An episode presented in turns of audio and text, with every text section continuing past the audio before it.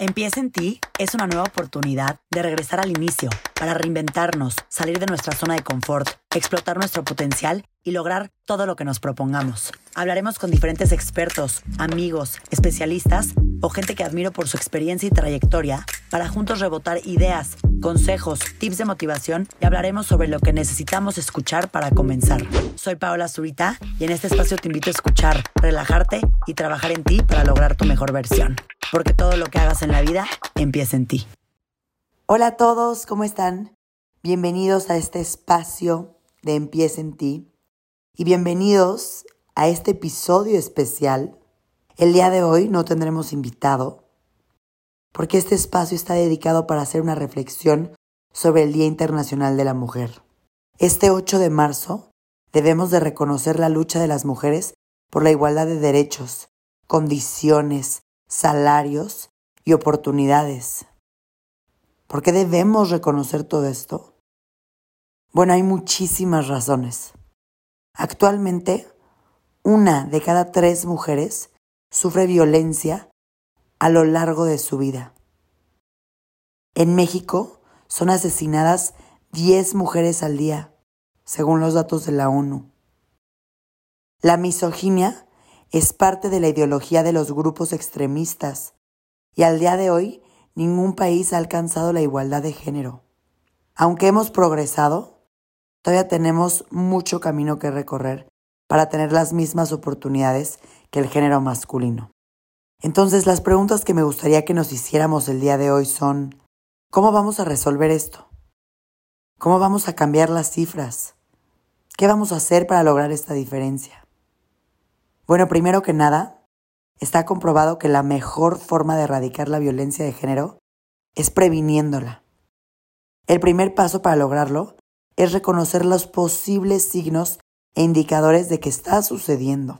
Estos pueden variar y no siempre tienen síntomas físicos, ya que la violencia contra la mujer incluye muchas formas de maltrato, como abuso psicológico, verbal, económico y más. Creo que como mujeres debemos escuchar a otras mujeres. Entonces, si alguien se acerca a ti, hazle saber que le crees y no juzgues sus elecciones. Las víctimas a menudo se sienten completamente aisladas y con frecuencia son menospreciadas por su abusador. El siguiente paso es ayudarla actuando. Haz un plan para reaccionar con inmediatez al momento de recibir un mensaje de auxilio. Denuncia el caso a la policía local y a la línea nacional de ayuda y documenta cualquier incidente del que seas testigo. No olvides que en la unión está la fuerza. Por eso la importancia de apoyarnos entre nosotras, apoyarnos entre mujeres. A la fecha sigue habiendo las mujeres que compiten entre ellas, que se meten el pie para que le vaya peor a la otra. Basta. Somos un equipo, estamos juntas. Seamos esa mujer empoderada que ayuda a crecer a los demás y a las que nos rodean. Tanto en este tema como en temas laborales, cuando una mujer siente que tiene una aliada, puede cumplir sus metas de manera más efectiva y logran alcanzar el éxito juntas mucho más fácil al generar lazos y estar más conectadas. Las adversidades con las que nos encontremos también son mucho más sobrellevables cuando estamos juntas. Entre mujeres se pueden generar estrategias poderosísimas para alcanzar todo, literalmente, incluyendo la equidad en el trabajo. Según un estudio hecho por Credit Suisse Research en el 2020, únicamente 9 de 56 países encuestados tienen a más de un 30% de mujeres en puestos directivos o de responsabilidad. 10 de ellos tienen entre un 20 y 30% de mujeres directoras como es el caso en España con 23.8% o los Estados Unidos con 24.1%, por ejemplo. El resto se mueven entre el 3%, como lo es el caso de Corea del Sur, el país peor calificado, el 7.1% como México y un 18% en Singapur. Y por cierto, México está catalogado como uno de los 20 peores países para ser mujer debido a las condiciones de violencia y desigualdad, como lo que mencionaba y platicaba al principio. Cambiemos estas cifras, llevemos a más mujeres a puestos altos, a puestos de responsabilidad, Seamos esa mujer que llega a un puesto alto, seamos esa mujer que empodera a las demás mujeres a nuestro alrededor a creerse y saber que son capaces de llegar a esos puestos altos. Tengamos la certeza y la confianza de que somos capaces de estar en esos puestos, de que somos capaces de liderar, de que somos las mejores para estar allá arriba. También tenemos otro conflicto como mujeres, que es que nos tenemos que enfrentar a decisiones más difíciles relacionadas con la realización personal o el éxito profesional.